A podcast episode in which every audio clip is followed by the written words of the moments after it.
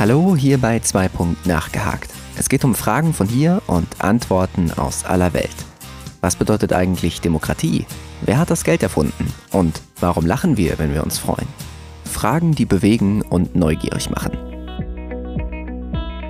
Bei uns geht es von den Kältewüsten des Polarkreises bis zu Freibeutern der Karibik, leisen Bibliotheken und zu den Tiefen des Ozeans. Schickt eure Vorstellungskraft auf Entdeckungsreise und tauchen wir ein in die unendliche Welt des Wissens. Nachgehakt Geschichte. Handy, Laptop, Rechner. Mittlerweile lesen, hören, sehen und arbeiten wir teilweise komplett von zu Hause aus. Das Internet macht's möglich.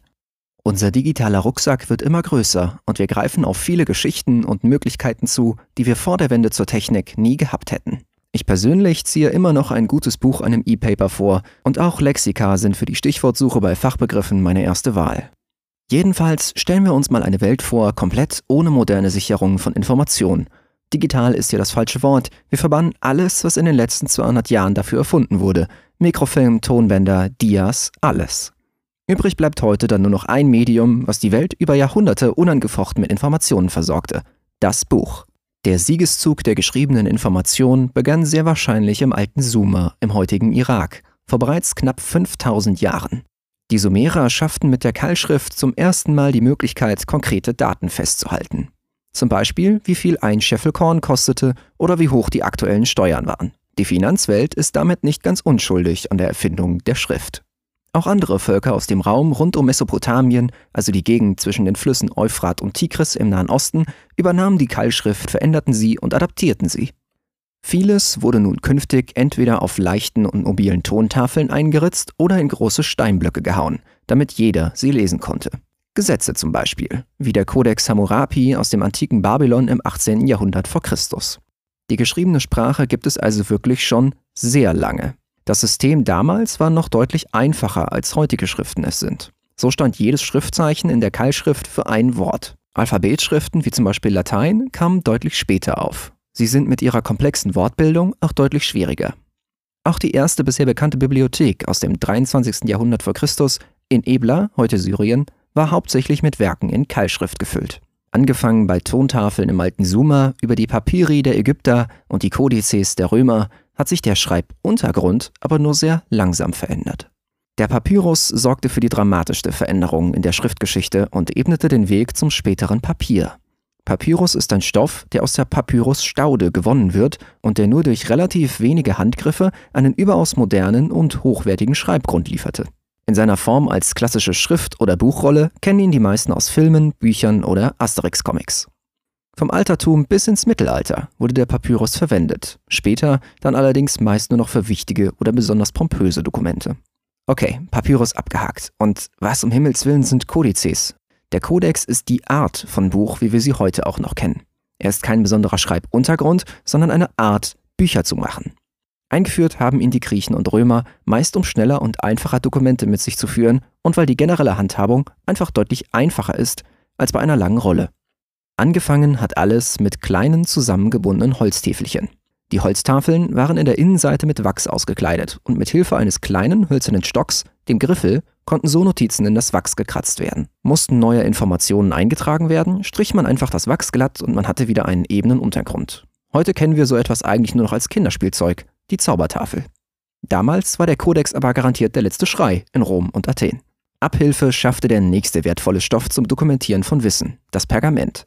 Während Papierbücher gänzlich unbedenklich auch von Veganern durchgeblättert werden dürfen, ist das bei Pergament zumindest fraglich. Der ab dem 2. Jahrhundert bekannte Rohstoff wird aus Tierhäuten hergestellt, eine Art Leder. Für möglichst dünnes Pergament mussten die geschlachteten Tiere, meist Ziegen, möglichst jung sein. Auf grausame Art und Weise wurde früher so der Schreibstoff für zahlreiche Werke des Mittelalters hergestellt. Doch auch heute noch findet Pergament hier und da Verwendung, besonders prominent in England. Pergament hat hingegen dem Papyrus, aber auch dem Papier einige Vorteile. Es ist zwar teuer und aufwendig herzustellen, kann aber überall produziert werden und ist überaus beständig und im Gegensatz zu Papier sehr, sehr lange haltbar. Pergament und Kodex zusammen verdrängten so immer mehr das in anscheinend aller Art schlechtere System der Papyrus-Buchrollen. Bis heute hat sich an dem Grobkonzept des Buches nie wieder so sehr etwas geändert wie mit der Erfindung des Kodex.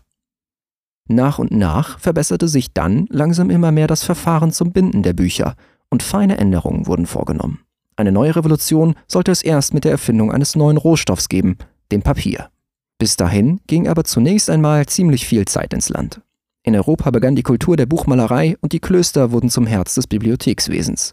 Bis jetzt, seitdem im entfernten Sumer ein Beamter Schriftzeichen in Tontafeln hämmerte, wird alles ausschließlich mit der Hand geschrieben. Auch im Mittelalter noch eine wahnsinnig aufwendige und kostspielige Angelegenheit. Nur die Reichen können sich ganze Bücher leisten, an denen ein Mönch teilweise viele Jahre arbeitet. Wohlgemerkt an einer Kopie eines Buches.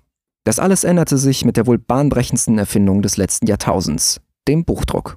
Der Mainzer Johannes Gensfleisch, später Johannes Gutenberg genannt, entwickelt die Technik, die das Buch erst in Europa und dann weltweit zum Massenmedium macht. Doch ganz der erste war er nicht. Wie viele andere Dinge auch, finden sich auch die Ursprünge des Drucks in Asien. Der Chinese Bi Sheng erfand um das Jahr 1040, also fast 400 Jahre bevor in Mainz die erste Bibel gedruckt wurde, bereits Gutenbergs Prinzip der beweglichen Letter. Jedoch setzte sich seine Erfindung aus verschiedenen Gründen nicht durch.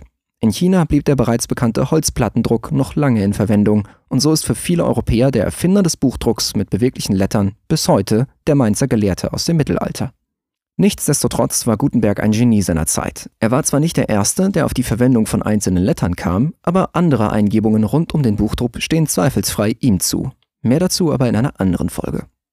Nach der Vermarktung von Gutenbergs Druckprinzip in ganz Europa schnellten die Auflagenzahlen massiv in die Höhe, besonders in Italien und Frankreich, dem Herzen der aufkommenden Renaissance im 15. Jahrhundert, und Deutschland mit dem Zentrum Mainz. In den kommenden 50 Jahren, nachdem Gutenberg die ersten Ausgaben seiner berühmten Bibeln druckte, wurden niedrig geschätzt knapp 10.000 Manuskripte gedruckt. 100 Jahre später waren es schon weit über 100.000, während auch die Auflagenzahlen stiegen und stiegen. Wofür vorher ein Mensch Jahre brauchte, wurde nun in Tagen und Wochen produziert. Die steigende Nachfrage nach Büchern konnte so beliefert werden. Die Schreibstuben der Klöster wurden so nach und nach von Kleinbetrieben des Druckerwesens abgelöst und auch völlig neue Produkte zur reinen Unterhaltung zum Beispiel wurden publiziert. Während erst noch einzelne Buchbinder vor Ort die Seiten meist nach den Wünschen des Besitzers per Hand banden, ging der Beruf immer mehr an automatische Buchbindemaschinen verloren. In der Industrialisierung lösten große Konzerne die ersten Verlage wie Brockhaus und JB Metzler die Kleinbetriebe ab und die Auflagszahlen stiegen in vorher undenkbare Höhen. Zusammen mit der schnelleren Verfügbarkeit von Informationen vervielfältigten sich auch die Möglichkeiten zur Publikation. Zeitungen entstanden. Heute scheint das Ende der gedruckten Zeitung fast schon absehbar zu sein. Noch halten sich viele überregionale große Verlage wacker, doch bis auf wenige Ausnahmen fallen die Auflagen jedes Jahr. Ganz im Gegensatz zum Buch. Nie in der Geschichte der Literatur war es so einfach und so kostengünstig an ein Buch zu kommen oder es zu veröffentlichen. Und die Buchmessen in Leipzig und Frankfurt ziehen tausende Besucher an.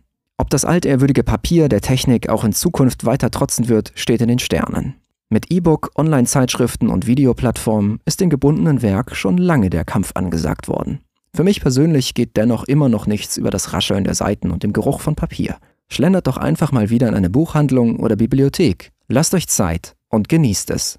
Lasst es einfach mal auf euch wirken und macht es für euch erfahrbar, das Buch. Denn Bücher sind Geschichte zum Anfassen.